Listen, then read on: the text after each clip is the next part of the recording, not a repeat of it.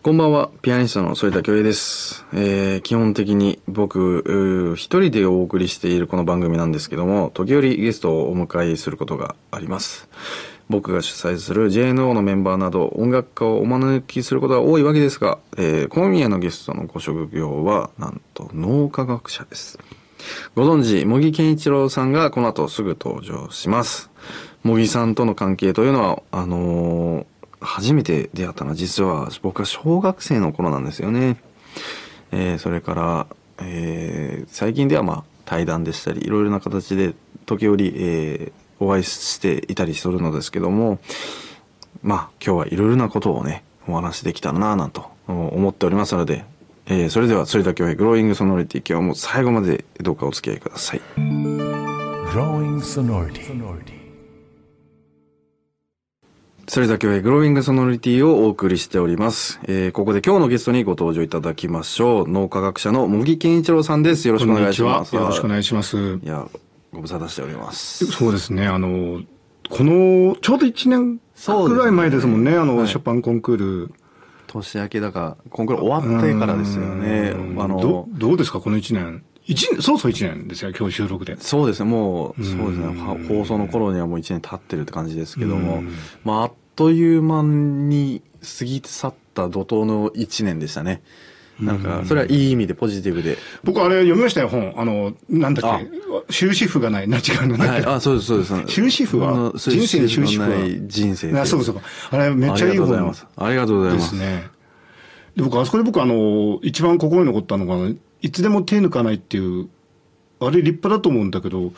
なかなかできないそうですねことじゃないんですか？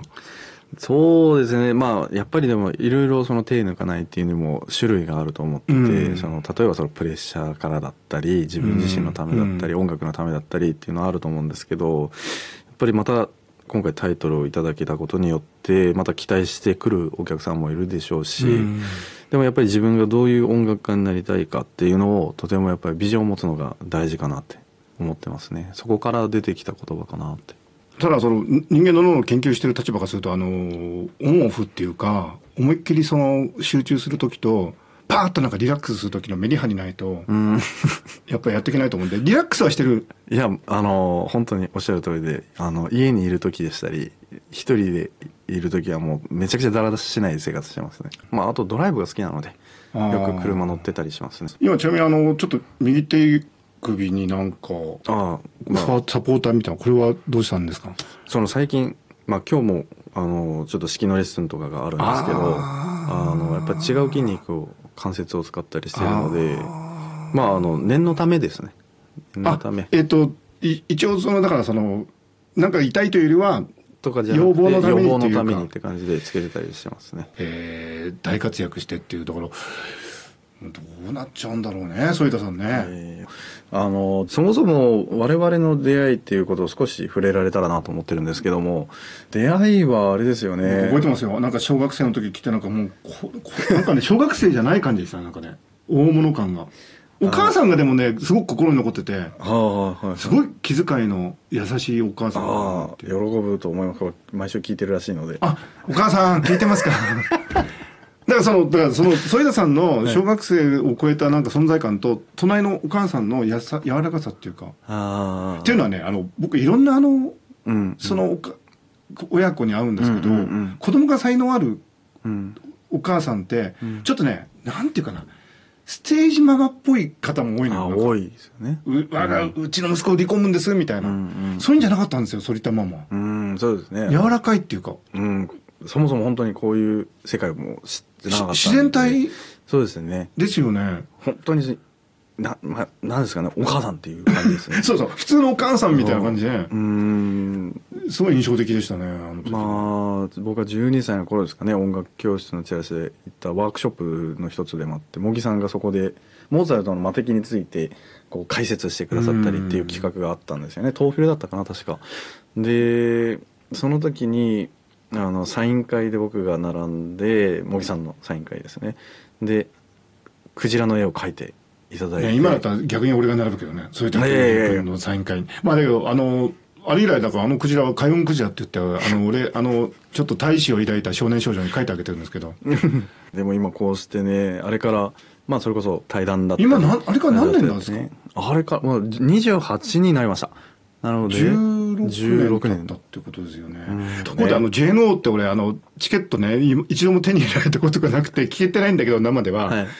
上がってる音源聞く限りめっちゃいいよね。ああありがとうございます特に僕あのモーツァルトとかああいうのすっごい好きですねあれ。ああ嬉しいです。あのそうですね。最近はだと海外でもなんか聞いてくださる方が多くなってきてよく言われますね、てかめっちゃなんかしかも若いしみんな。ああそうですね。平均年齢僕ですかね。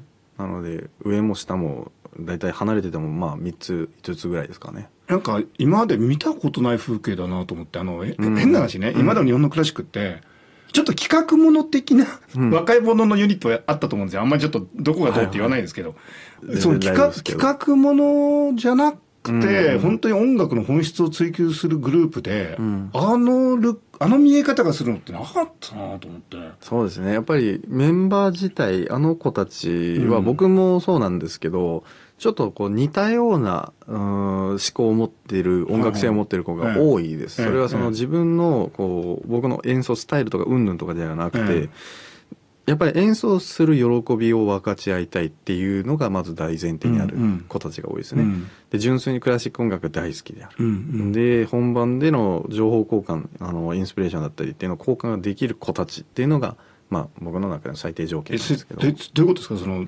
情報交換ができるってのはどういうこと？まあ本当に何ですかねこう練習の時とは違えう本番でならではのインスピレーションが湧いてくる。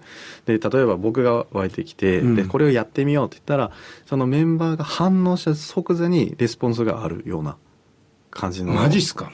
そうなんですよね。だから予定調和に絶対しないしたくないんですよね。あの MIT のねマローンという人がコレクティブインテリジェンス集団的知能っていうのを研究してて、うん。でそこであのチームパフォーマンス出すので一番必要なのがその、えーソーシャルセンシティビティって言ってお互い何を感じてるかを感じ取る能力だっていう結論を出してるんですよ。でまあ今脳科学やってて俺すごくそこ注目してるんですけどだからそのあれですか JNO ってソーシャルセンシティビティが高いっていうか感じてるってことですか？そうですね。平均的に高いと思いますね。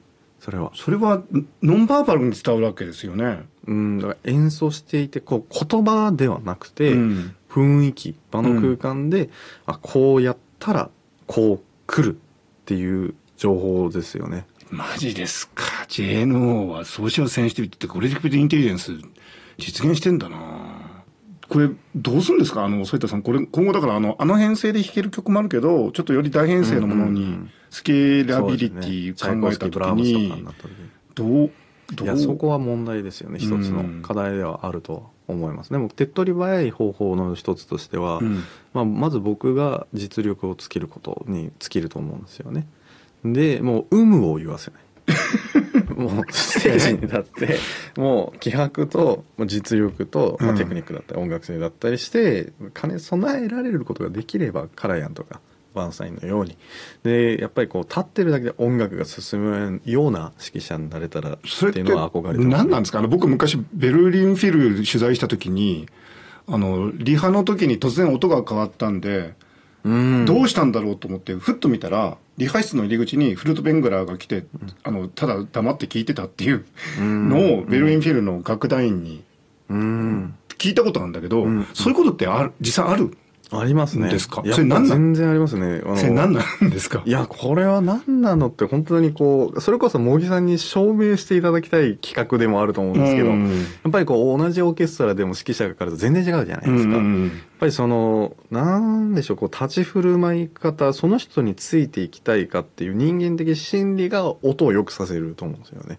例えばその、我々で言うとこの僕なんかピアノもでも、例えば喧嘩した時とか、えそしたらちょっと、ちょっと尖った音が出るし、えうん。優しい感じの時にピアノを触るととてもドルチェのようなものが出てきたり、うんうんうんぱりそういうっていうのはもうここ80人いようが100人いようがやっぱりその感情っていうのは一人一人持っているわけですから、うん。多分このマエストロについてみたいとかこの新しいこの人だったら新しい世界を見せてくれるんじゃないかっていうところに多分ついていきたくなった。それがリーダーだと思うんですよねオーケストラの。あの、その脳科学ではね、一応前頭葉仮説っていうのがあって、リーダーシップが高い人って前頭葉のその脳の活動のコヒーレンスっていうんですけどその統合性がすごく高いと。うん。でちょっとまた面白いんですけどフォロワーはうん。リーダーの前頭葉に丸投げするっていう結果が出てるんですよ。つまりむしろ自分たちの前頭葉の活動を抑えてうん。ちょっとリーダーにシンクロするみたいな、うんうんうんうん。だからなん前頭葉強いのかな？そういったさんは。そうそうなんですかね。音楽やってる人って前頭葉強い。強いんですか？えっと、ー要するに自分、ななんていうかな。なんかね統合性っていうのかな、自分の。茂木さんの本で読んだことがあります前頭葉が強いみたいなのねその統合性っていうか、意志というか。ただ意志があっても空回りしたら説得力ないですしね。うんうんうんやっぱりそこに何かこう結果じゃないけど、うん。っていうのは僕らでいうとこの30歳までぐらいっていうのは我々コンクールだったりうんっていうのがチャンスがあるので、うん。やっぱりそこで頑張っているところっていうのはやっぱ結果で示していかなければなっていうのはまあ背中で語ってきてきたつもりではあうりますね。ん。いや、俺、でもあの、今回あの本読んで、あの、あれ？二次予選の後でしたっけ、落ち込んで、さ3時三次予選のはい。後とか、あんな細かい、なんか出だしがちょっと自分では納得いかなかったって話は知らなかったんで、うんうんあの時のなんかね、うんはい。終わったみたいな感じあのーは、そうですね。やっぱりこうなんですかあれはうんまたねと本番特有の心理状況なんですけど例えばこうあんだけ究極なところに追い詰められると、うん。決して、まあ、結果上げてみたら、まあ、審査員からも3時良かったよとかいうすごく言われたんですけど、うんうんあのちょっと自分が理想と違うお音を出したりすると過剰にその瞬間ステージに上がってる瞬間あちょっとうまくいけんかったもうこれで終わりかもみたいなうんネガティブなものにも発生しかねないのがあのコンクールの恐ろしさで本当に参加者も人間が壊れていくっていうのを目 目の前で目の当たりにしてたのがあの1ヶ月でしたね。